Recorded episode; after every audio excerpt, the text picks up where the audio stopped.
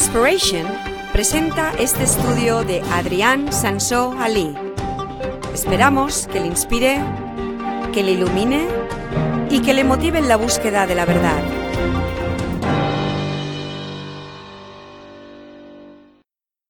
es Jesús Dios. La parte 4 hemos hablado un par de veces acerca de esto, llevo un par de meses, cada vez que hablo hablo de este tema. Y hoy vamos a sacar nuestras conclusiones al respecto, pero vamos a hacerlo de otra forma. Vamos a hacerlo de otra forma, vamos a verlo de otro ángulo diferente porque hace aproximadamente 1980 años Jesucristo mismo se encontraba en un tribunal, en un tribunal. Estaba delante del Sanedrín, que como sabéis es el concilio superior del pueblo judío de entonces, y él era el acusado. Le acusaban de blasfemia, de blasfemia o blasfemia, Blas- blasfemia. Le acusaban de blasfemia de hacerse igual a Dios porque él reclamaba atributos divinos. Vamos a ver este episodio rápidamente. Está en Mateo 26, versículos 63 a 65. Aquí dice, pero Jesús callaba y el sumo sacerdote le dijo, te conjuro por el Dios viviente que nos digas si tú eres el Cristo, el Hijo de Dios. Jesús le dijo, tú lo has dicho. Además os digo, de aquí en adelante veréis al Hijo del Hombre sentado a la diestra del poder y viniendo en las nubes del cielo. Entonces el sumo sacerdote rascó su vestidura diciendo, ha blasfemado, ¿qué más necesidad tenemos de testigos? He aquí, ahora mismo vosotros habéis oído la blasfemia. Y el caso es que le encontraron culpable y eh, le castigaron a morir y acabaron crucificándole, como sabéis. Y claro que todo era el plan de Dios, todo era el plan de Dios. Ellos estaban ciegos espiritualmente. El Nuevo Testamento explica cómo eh, los líderes judíos de entonces eh, tenían como un velo delante de, de los ojos, no podían ver que Jesús era el Mesías. Y entonces acabaron matándole y todo era el plan de Dios, porque si no hubiera muerto, nosotros no ten- tendríamos esperanza de vida eterna. Pues hoy este velo será quitado de delante de nuestros ojos y vamos a verle a Jesús por quién es realmente. Y lo que quiero hacer hoy es vamos a imaginarnos que nosotros hoy estamos en un tribunal.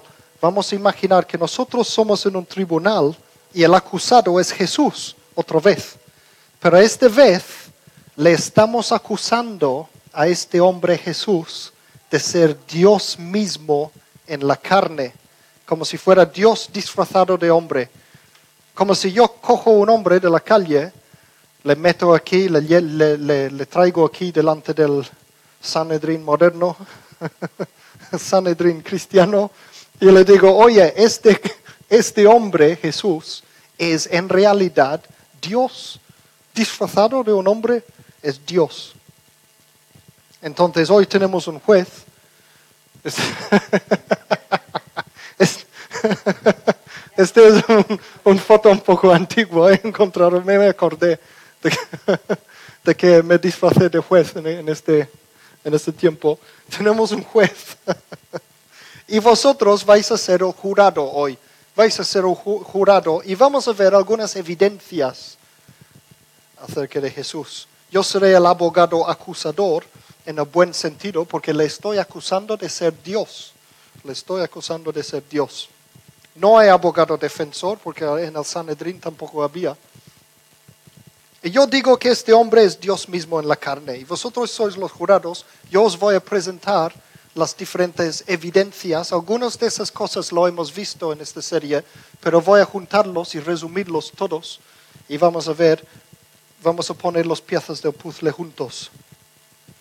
Y podéis sacar vuestras conclusiones acerca de Jesús. Entonces, y todas esas evidencias los saco de la Biblia. Todas las evidencias que tengo están sacadas de la misma Biblia, la palabra de Dios. Y vamos a ver entonces cuál es la verdadera identidad de esta persona, Jesús. Vale, evidencia número uno, a Jesús le adoran. Esta es la, primera vez que hablé acerca de ese tema, estuve hablando mucho de esto. Y vimos que solo Dios debe de ser adorado. De hecho, Jesús mismo dijo esto, no solo lo dice en el Antiguo Testamento. ¿Os acordáis cuando, eh, cuando Satanás estaba tentando a Jesús y decía, si tú te postras delante de mí, te daré todos estos reinos y todo esto? ¿Y qué dijo Jesús en Mateo 4, versículo 10? Dice, al Señor tu Dios adorarás y solo a Él servirás. Y como sabéis, en este episodio Jesús estaba citando escrituras del Antiguo Testamento. Aquí se refería a Deuteronomio 6 y versículo 13, donde dice lo mismo. Entonces, Jesús estaba diciendo a Satanás que solo hay que adorar a Dios, nadie más, solo a Dios. Sin embargo, en Apocalipsis 5, versículos 13 a 14, leemos esto. Y oí a toda criatura que hay en el cielo y en la tierra y debajo de la tierra y en el mar, a todas en la creación, a todos en la creación que cantaban, al que está sentado en el trono y al cordero, sean la alabanza y la honra, la gloria y el poder por los siglos de los siglos. ¿Veis? La honra, la gloria y la alabanza, dicen. Y luego dice, los cuatro seres vivientes exclamaron, amén. Y los ancianos se postraron y ador- adoraron, adoraron al que estaba sentado en el trono, que es Dios Padre, y al Cordero. Entonces aquí está toda la creación, dice, toda la creación adorando a Jesucristo. Y este es algo que solo se debe de hacer a Dios. Este sería entonces evidencia número uno. Evidencia número dos, que también vimos durante esa serie, los nombres o títulos de Jesús. Mateo 1, versículos 22 a 23, dice esto. Todo esto aconteció para que se cumpliese lo que habló el Señor por medio del profeta, diciendo, He aquí la Virgen concebirá y dará a luz un hijo y llamarán su nombre Emmanuel, que traducido quiere decir Dios con nosotros. Entonces, esto de los títulos que tiene, esta es una cita de Isaías 7, versículo 14. Entonces, aquí también es un- una escritura que es repetido en el Nuevo Testamento, una escritura del Antiguo. Y está hablando de los títulos o los nombres que tiene Jesús. Y el más importante para mí es este, Dios con nosotros. Ya dicen desde el Antiguo Testamento que Jesús será Dios con nosotros. Entonces allí tenemos los nombres o títulos de Jesús. Y hablando de esto, este lo que hemos dicho es una de las profecías mesiánicas, que una tercera evidencia serían estas profecías mesiánicas. Y uno de ellos es Isaías 9, capítulo 6, que dice, porque un niño nos es nacido, un hijo nos es dado, y el dominio estará sobre su hombro. Se llamará su nombre admirable consejero, Dios fuerte, Padre eterno, príncipe de paz. Entonces ya en las profecías mesiánicas en el Antiguo Testamento ya están llamando a Jesús Dios fuerte, ya le están llamando Padre eterno. ¿Lo veis? Este sería el tres, entonces, profecías mesiánicas. Tenemos a Jesús, le adoran. Otra evidencia, los nombres o los títulos de Jesús. Otra evidencia son las profecías mesiánicas. Vamos bastante rápido porque luego hay otras cosas interesantes que quiero compartir. El número cuatro es esta palabra Elohim, que también vimos. Elohim es la palabra hebreo para Dios, es una de las palabras hebreos para Dios. En el Antiguo Testamento muchas veces esta es la palabra que se usa cuando hablan de Dios.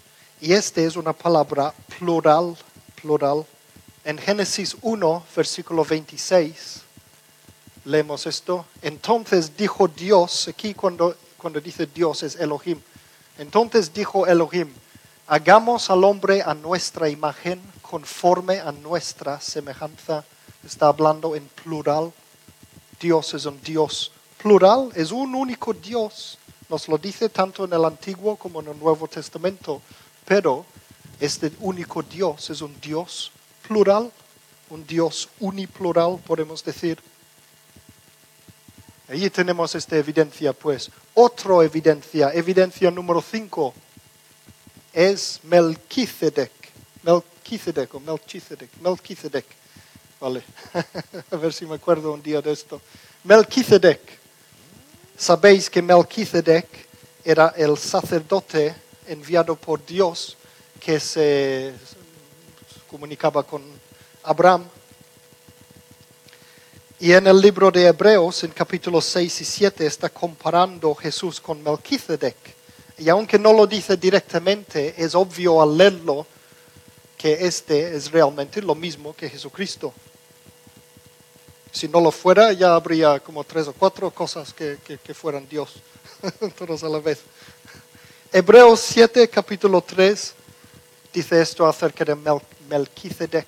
Hebreos 7, capítulo 3, dice, sin padre, ni madre, ni genealogía, no tiene principio de días ni fin de vida, y en esto se asemeja al Hijo de Dios, en que permanece sacerdote para siempre. Fijaos, no tiene principio de días, no tiene principio, no solo no tiene fin de vida, sino que no tiene principio de días. Es increíble porque yo he sentado con gente con la Biblia abierta y les he mostrado este, esto que dice no tiene principio de días a personas que creen que Jesús fue un ser creado y todavía no pueden aceptarlo. Pues aquí dice claramente no tiene principio de días. Jesús entonces no fue creado, no fue creado y solo hay uno que no tiene principio de días y este es Dios. Allí tenemos entonces Melquisedec. Ya son cinco las evidencias que tenemos, pero hay más. Una evidencia número seis sería que Jesús perdonaba los pecados. Jesús perdonaba los pecados. Imaginaros que Wesley le pega a Cristian, por ejemplo, un puñetazo Imaginaros que no soy su padre, yo soy otro. Y Wesley se le pega a Cristian y no, ni les conozco. Entonces, yo puedo decir, yo no puedo decir a Wesley, te, te perdono por, por haberle pegado en la cara del otro. No, es él que tiene que perdonarle. El que ha recibido el bofetazo es el que perdona. O sea, él ha hecho mal al otro, no me ha hecho mal a mí. Cuando nosotros pecamos, estamos haciendo mal a Dios, estamos estamos eh, yendo en contra de su ley. Entonces es Dios que tiene que perdonar. Fijaos en Marcos capítulo 2, versículos 5 a 7. Dice, y viendo Jesús la fe de ellos, dijo al paralítico, Hijo, tus pecados te son perdonados. Algunos los escribas estaban sentados allí y razonaban en sus corazones, ¿por qué habla este así? Blasfema. ¿Quién puede perdonar pecados sino uno solo, Dios? Entonces ellos, los escribas, eran los que copiaban las escrituras los antiguos del, Antiguo Testamento. Ellos allí no tenían imprenta, entonces ellos copiaban de un libro para otro y esta era la nueva copia de la Biblia. Entonces ellos conocían perfectamente todo lo que es su Biblia de entonces, que es el Antiguo Testamento. Pues fíjate que los escribas entendían perfectamente de que solo una persona puede perdonar pecados y es Dios. Y allí encontramos que Jesús estaba perdonando los pecados. Entonces yo digo que este hombre es Dios disfrazado. Esa sería evidencia número 6. Hay otra cosa, evidencia número 7. Podemos orar a Jesús. Jesús cuando estaba en la tierra, él daba ejemplo a los suyos de cómo orar y por supuesto dijo, Padre nuestro, esto y el otro, el otro, el otro. Él no podía orar a sí mismo estando humano andando en la tierra. Claro que es, es, es bueno para nosotros orar al Padre porque Jesús dijo que si oramos al Padre en nombre suyo, nos dará lo que pedimos. Entonces, si quieres algo, ora al Padre en nombre de Jesús. Pero también podemos orar a Jesús y esto lo vemos en el Nuevo Testamento. ¿Os acordáis cuando, cuando eh, Esteban, el primer mártir, estaba también, creo que era el mismo Sanedrín, y le apedreaban y él de, repente vio este, este, este, visión del cielo y vio al, a Jesús junto con el Padre allí en el cielo mismo. Entonces leemos aquí en Hechos 7, versículos 59 a 60, lo siguiente, y apedreaban a Esteban mientras él invocaba diciendo, Señor Jesús, recibe mi espíritu. Y puesto de rodillas, clamó a gran voz, Señor, no les tomes en cuenta este pecado. Y habiendo dicho esto, durmió. Él, mientras moría, estaba orando a Jesucristo. ¿Lo veis? Jesucristo. Entonces allí tenemos otra evidencia. Podemos orar a Jesús y solo podemos orar a Dios. No, ya sabéis que los católicos tienen los santos y la Virgen María y todo, todo tipo de gente que, que oran a todo el mundo. Pero la Biblia está muy claro en que solo Dios es Dios y solo debemos orar a Dios y adorar a Dios. Y todo esto ya, ya lo tenemos claro, ¿no? Una cosa interesante, es muy interesante para mí el siguiente, porque hay gente que dicen que, que decidieron, la iglesia decidieron que Jesús es Dios. Mucho después de su muerte se juntaron y se decidieron esto. No es verdad, porque la siguiente evidencia es que los apóstoles le consideraban Dios a Jesús, los mismos apóstoles, los primeros apóstoles. ¿Qué pasó cuando, cuando Jesús se resucitó y Tomás no quería creer que había resucitado? Él decía, necesito ver los agujeros en sus manos y todo esto para creer. Entonces Jesús apareció a él y dijo, eh, pues mira, ¿y qué es lo que dijo Tomás? Mira, está Juan 20, versículo 28. Entonces Tomás respondió y le dijo, Señor mío y Dios mío. Entonces Tomás, el discípulo que, dudaba, acabó llamando a Jesús en persona, Dios mío, Dios mío, le llamaba Dios. No solo lo vemos aquí, sino por ejemplo en Titos capítulo 2, versículo 13, dice, aguardamos la esperanza bienaventurada y la manifestación gloriosa de nuestro gran Dios y Salvador Jesucristo entonces allí mismo los mismos apóstoles en el Nuevo Testamento ya le están llamando Dios directamente a Jesucristo. Y por supuesto ya vimos que ellos le adoraban y todo. Vale, número nueve. Evidencia número nueve que quiero presentar. Las afirmaciones. Hay una serie de afirmaciones en el Nuevo Testamento acerca de Jesucristo. Por supuesto, todos conocemos Juan 1, versículos 1 a 3, que pone, en el principio era el verbo y el verbo era con Dios y el verbo era Dios. Él era en el principio con Dios. Todas las cosas fueron hechas por medio de Él y sin Él no fue hecho nada de lo que ha sido hecho. Todos conocemos esta escritura. Y aquí para mí está hablando muy claramente todo esto de que Jesús es Dios y no lo es a la vez y todo esto de que hay, pueden ser uno y pueden ser dos a la vez y todo esto. Pero no hay solo esta escritura en el Nuevo Testamento que da este tipo de afirmaciones.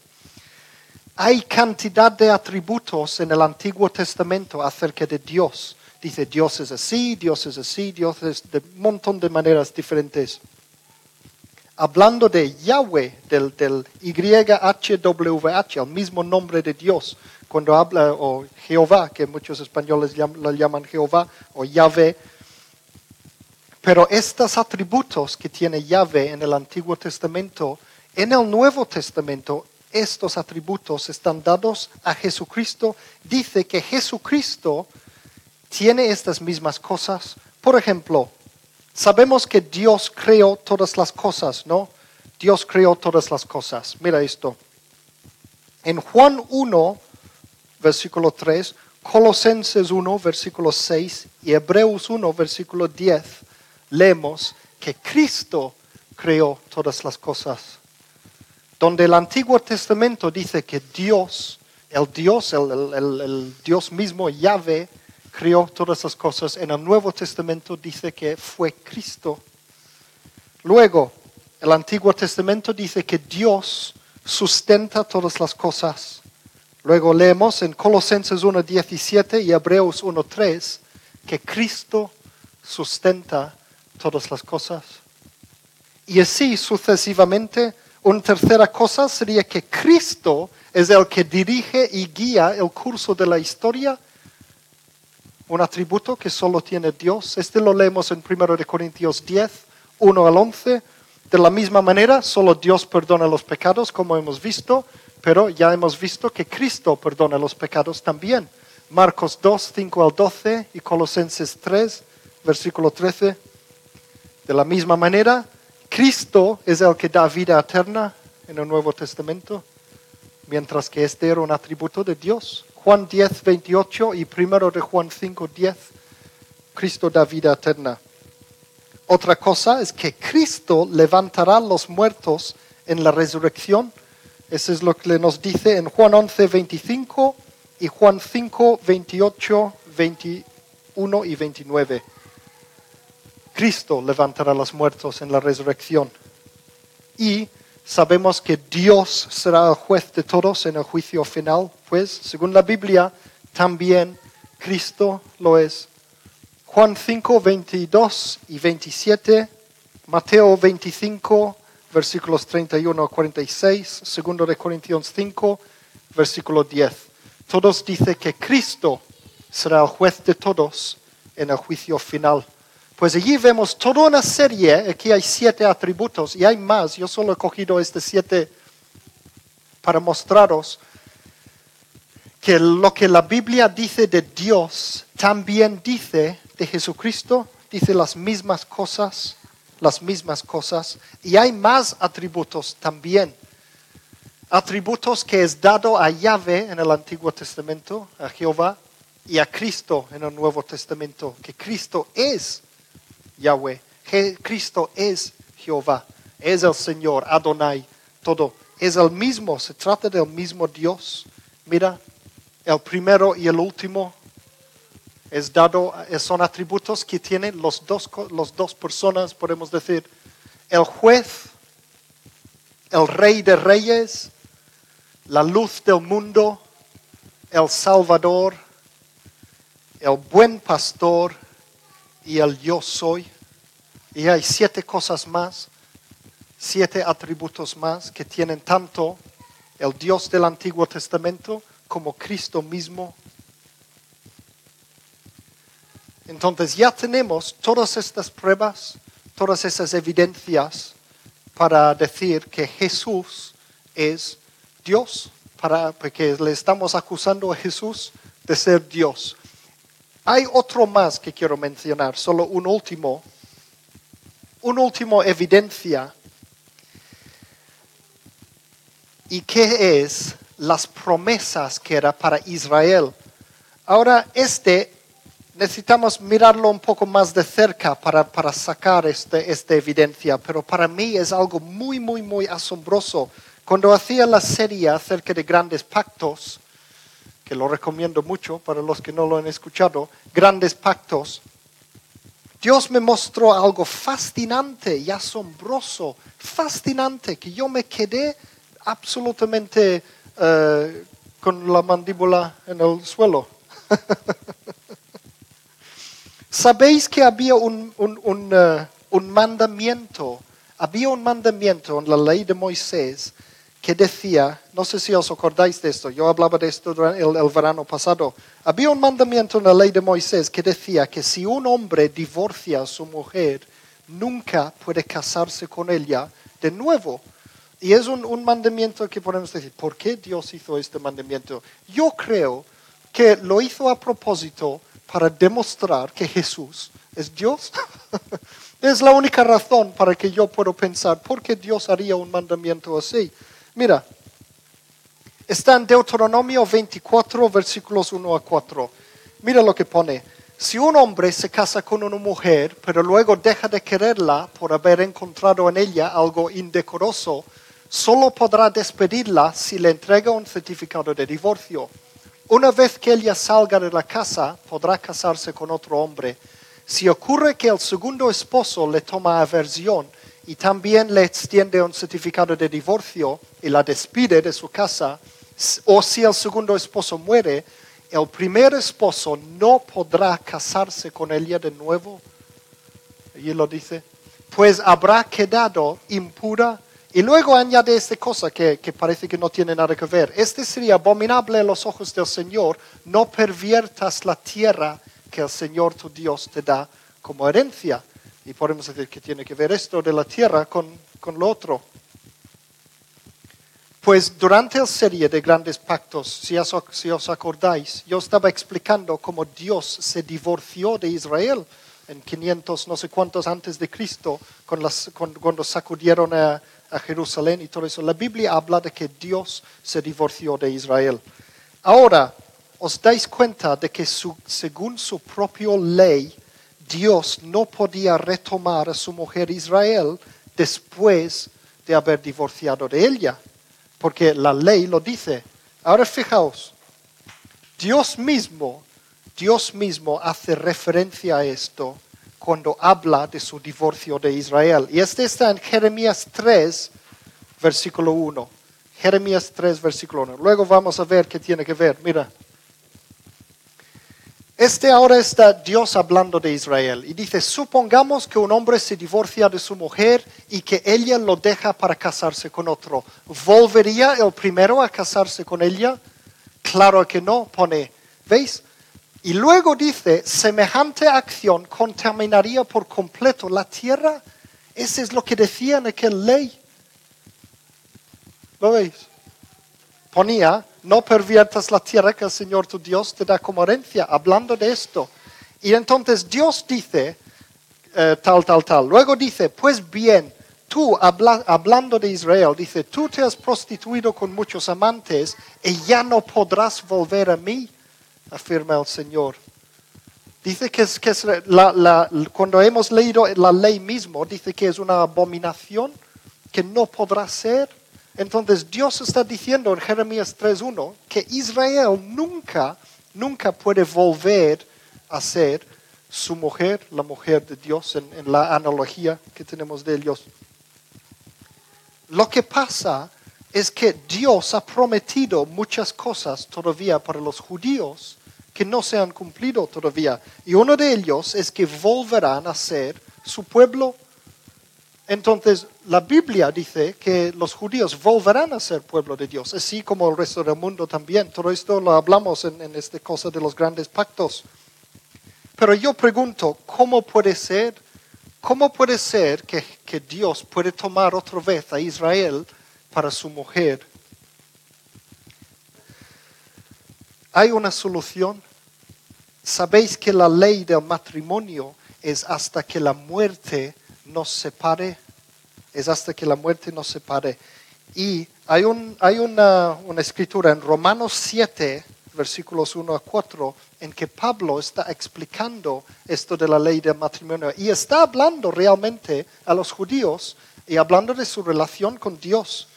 Mira, dice hermanos, y luego pone en paréntesis, hablo con los que conocen la ley, está hablando a los judíos. Dice, ignoráis que la ley se enseñorea del hombre entre tanto que vive, porque la mujer casada está ligada por la ley a su esposo mientras vive, pero si su esposo muere, ella está libre de la ley. O sea, cualquier ley que ata un hombre y una mujer durante un, eh, acerca de matrimonio es solo hasta la muerte. Dice que si su esposo muere, ya está libre de esta ley. Y dice, por lo tanto, si ella se une con otro hombre mientras vive su esposo, será llamado adúltero. Pero si su esposo muere, otra vez dice, ella es libre de la ley. y en contexto, él está hablando a los judíos acerca de su relación con Dios. os dais cuenta que para que Dios tome a Israel para ser su mujer de nuevo, ella tiene que ser liberada de esta ley acerca de matrimonio, porque según esta ley no puede tomarla de nuevo. Entonces, para que ella sea liberada de esta ley, su esposo tiene que morir. ¿Quién es el esposo de Israel? Dios. Dios, Yahweh, el, Jehová del Antiguo Testamento, él tendría que morir primero para que luego esta ley acerca de matrimonio no, no, no les afectan. A través de Jesús sabemos que Dios, Dios murió. Si Jesús solo era hombre o era mitad Dios y, hijo de Dios y cualquier cosa menos Dios mismo, Israel nunca, nunca podrás volver a ser el pueblo de Dios. Nunca. Entonces la ironía en esto es que al matar a Jesús, los judíos no solamente mataron a su propio Mesías que estaban esperando, sino que mataron a su ex marido. en la analogía que tenemos en la Biblia acerca de esta este relación de Dios con Israel, es como si mataron a su ex, ex marido y lo que es más irónico todavía es que sin saberlo, al matarle realmente estaban abriendo el camino para que pudiesen casarse de nuevo con él. Si leéis el resto de Romanos, veis cómo se aplica esto mejor. Entonces, lo que tiene que ver con nosotros ahora, en lo que estamos hablando de Jesús, que es Dios, si Jesucristo no es plenamente Dios, si no es plenamente Dios, entonces Dios no murió y los judíos no podrán ser nunca reconciliados con Él. Para mí es algo increíble, es algo, ¿qué es esto? Solo pueden ser otra vez pueblo de Dios si Jesús es Dios. Y la Biblia dice que volverán, no solo ellos, pero todo el mundo serán el, el pueblo de Dios, pero también, por supuesto, los judíos. Y por eso, yo creo que es por eso que en Mateo 15, 24 eh, Jesús dijo que Él fue enviado a las ovejas perdidas de Israel. Él fue enviado a Israel.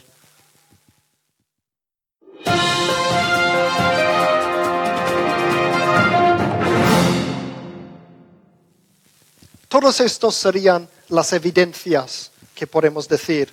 Las evidencias, no, no hay más en realidad, hay más, pero yo he elegido estas diez cosas en que podemos usar como evidencia para demostrar que Jesús realmente es Dios.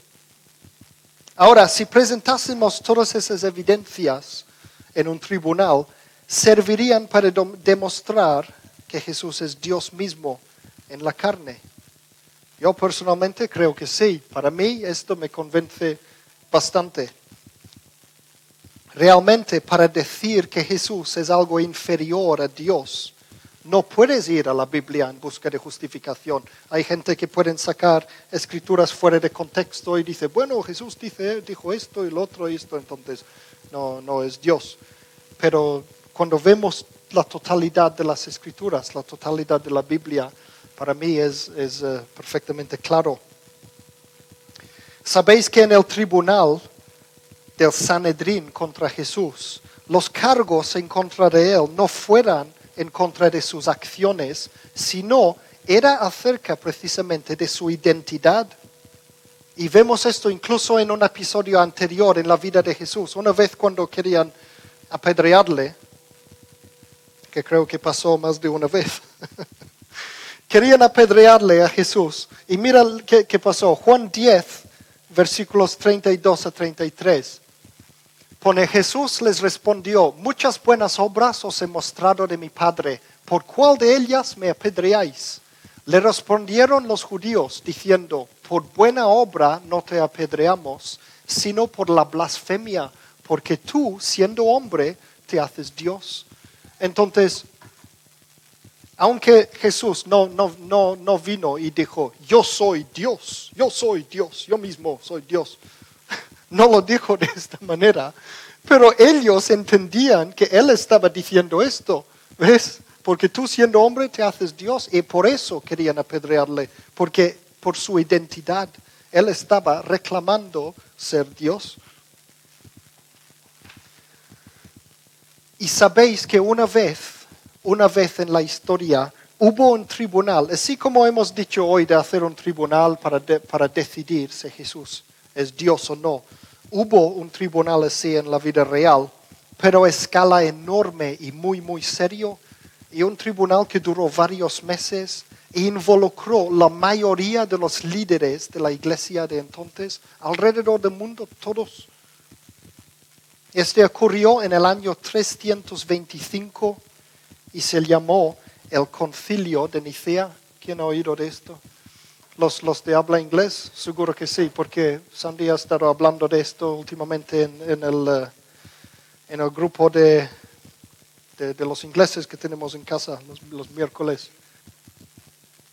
El concilio de Nicea fue el primer concilio general en la historia de la iglesia cristiana después del concilio de Jerusalén, porque sabéis que en Hechos eh, se juntaron todos en Jerusalén para hablar de una serie de cosas muy importantes. Por ejemplo, vieron que Dios estaba eh, llamando a los gentiles también, además de los judíos, y entonces tenían que venir juntos y, y- y nada, se pelearon durante mucho tiempo y llegaron a una serie de conclusiones. Allí lo leéis en Hechos.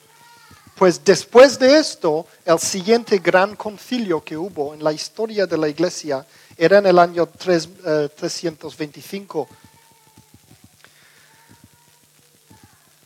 Y eh, hay mucho, hoy día hay mucho mala información de lo que realmente ocurrió en este concilio. Hay gente que dicen que fue entonces cuando realmente se estableció la iglesia católica, por ejemplo. Se oye mucho gente hablando de esto. Hay gente que dicen que fue entonces cuando, cuando decidieron guardar la Navidad y, la- Pascua así, al- a lo pagano en lugar, que los, en lugar que los festivales de Dios del Antiguo Testamento. Hay gente que dicen que entonces es cuando inventaron el concepto de la Trinidad, que realmente antes no, no era así. Dicen que entonces es cuando se, se seleccionaron cuáles libros iba a ser el Nuevo Testamento. Pues nada de esas cosas es, es verdad.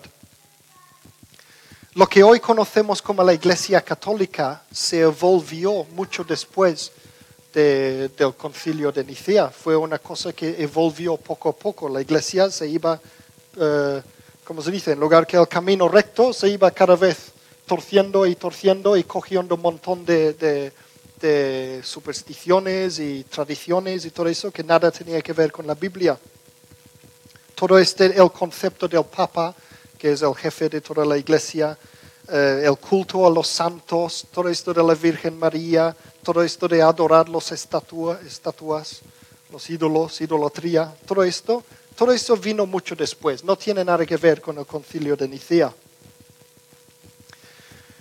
El concilio de Nicea fue conveni- convenido para una serie de razones, pero el razón más importante fue para ver si Jesús era Dios o no. La misma cosa que hemos hablado nosotros hoy es lo que se hablaron en el concilio de Nicea. ¿Y por qué?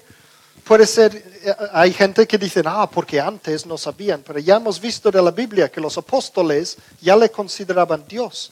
Entonces, ¿por qué? Porque uno de los líderes en la iglesia primitiva que vivió en el año 256 a 336 se llamaba Ario o Arios. Este hombre, este hombre empezó a enseñar que el Hijo, el Verbo, no tenía la misma esencia que el Padre, que en realidad fue un ser creado. Estoy haciendo un poco de historia ahora para que empezáis a ver de dónde salió la idea que, que la gente, muchas veces, incluso hoy, hay gente que tienen una idea de que Jesús fue creado.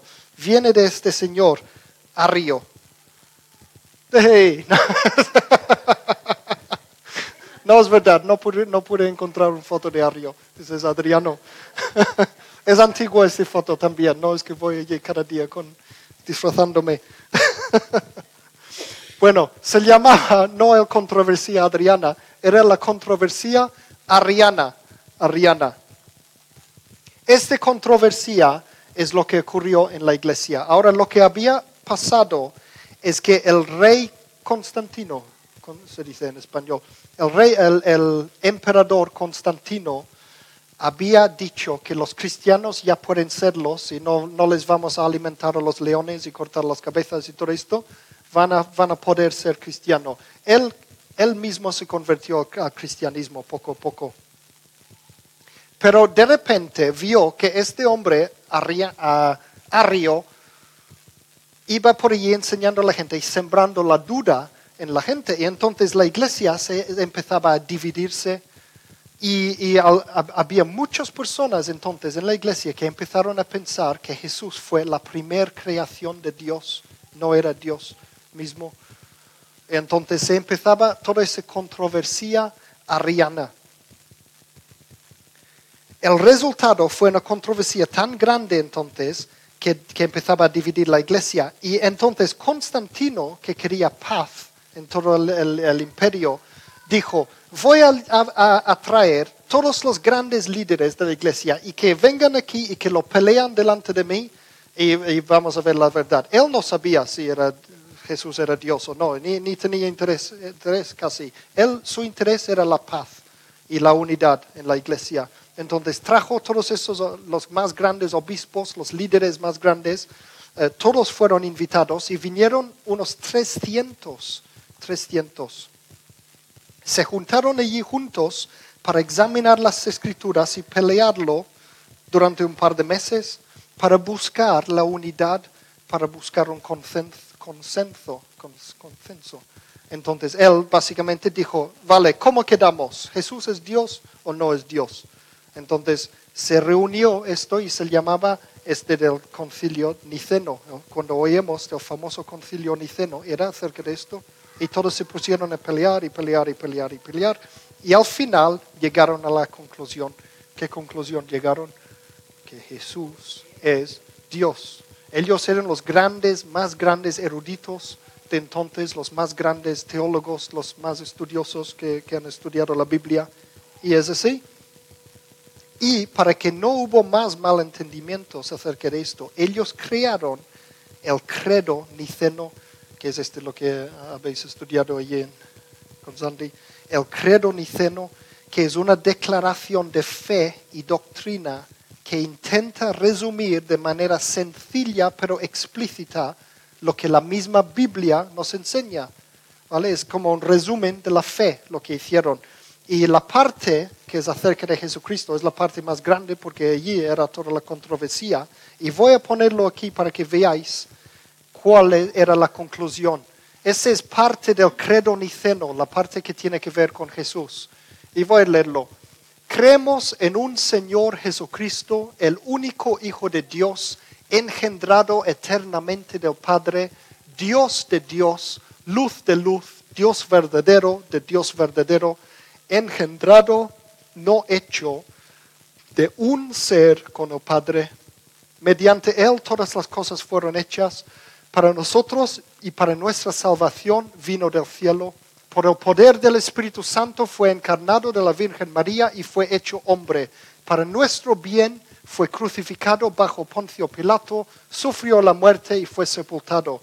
En el tercer día resucitó de acuerdo con la Escritura, ascendió al cielo y está sentado a la diestra del Padre. Él vendrá otra vez en gloria para juzgar a los vivos y a los muertos, y su reino no tendrá fin. Allí dice en el credo niceno, hay algunas versiones un poco diferentes hoy día porque hay diferentes traducciones.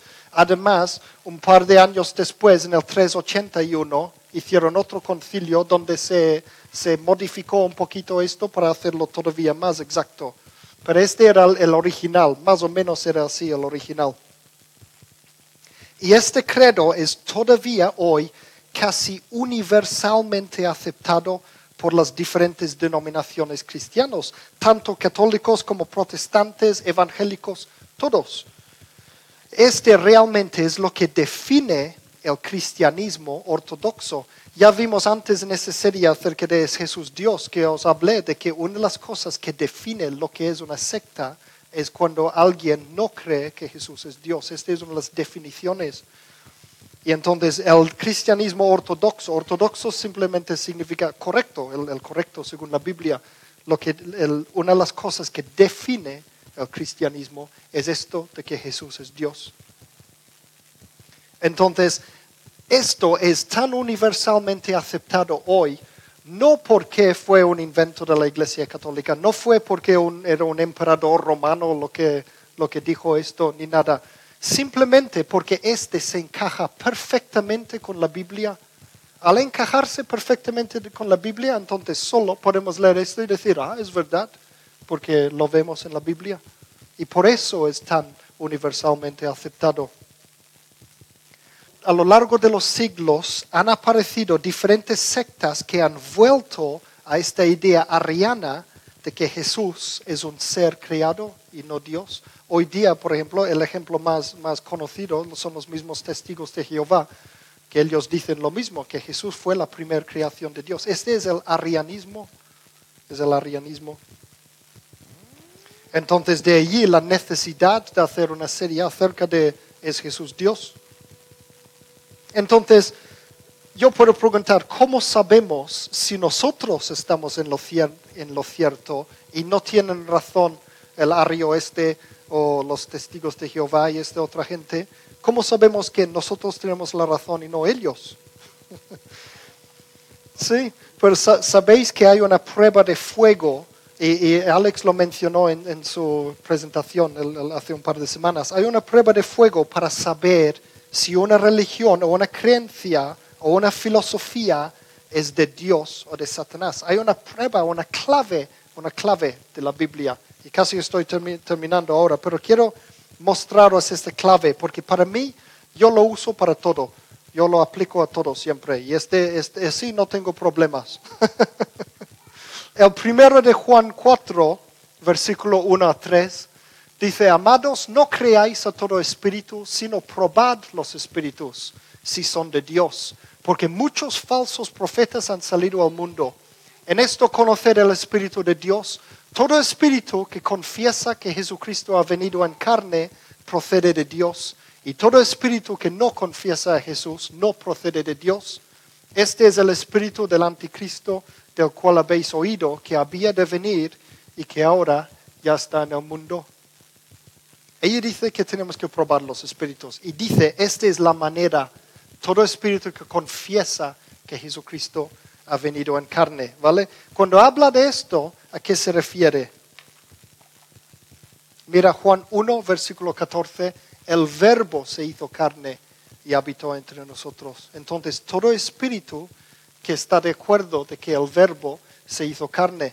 Y leemos un poquito antes en Juan 1.1 que en el principio era el verbo, el verbo era con Dios y el verbo era Dios. Si cogemos esas tres escrituras y los juntamos, la Biblia nos dice que si nosotros estamos de acuerdo en que el verbo es Dios, estamos de acuerdo en que este verbo, que es Dios, se hizo carne, entonces este viene de Dios. Y dice que si no, viene de, de otra parte, de la otra parte, entonces yo digo que cualquier, cualquier pastor, cualquier ministro, cualquier cura, maestro, rabí, imam, guru, cualquiera que, se cree eh, un, un, un, profeta o un maestro de Dios o alguien que quiere enseñaros la verdad acerca de Dios, si él no confiesa que Dios mismo vino en la carne, significa que es un falso profeta. no soy yo que lo digo, la Biblia lo dice. Y según la Biblia tiene el espíritu del anticristo. ¿Lo veis? Entonces, nada, la conclusión es que al leer la Biblia con la mente abierta, uno tiene que llegar a la conclusión de que o la Biblia está llena de errores y se está confundiendo quién es quién en la Biblia, o simplemente Dios, aunque uno también es varios. Dios es un Dios uniplural que tiene más de una personalidad, función y conciencia a la vez. Y una de esas personalidades es Jesucristo.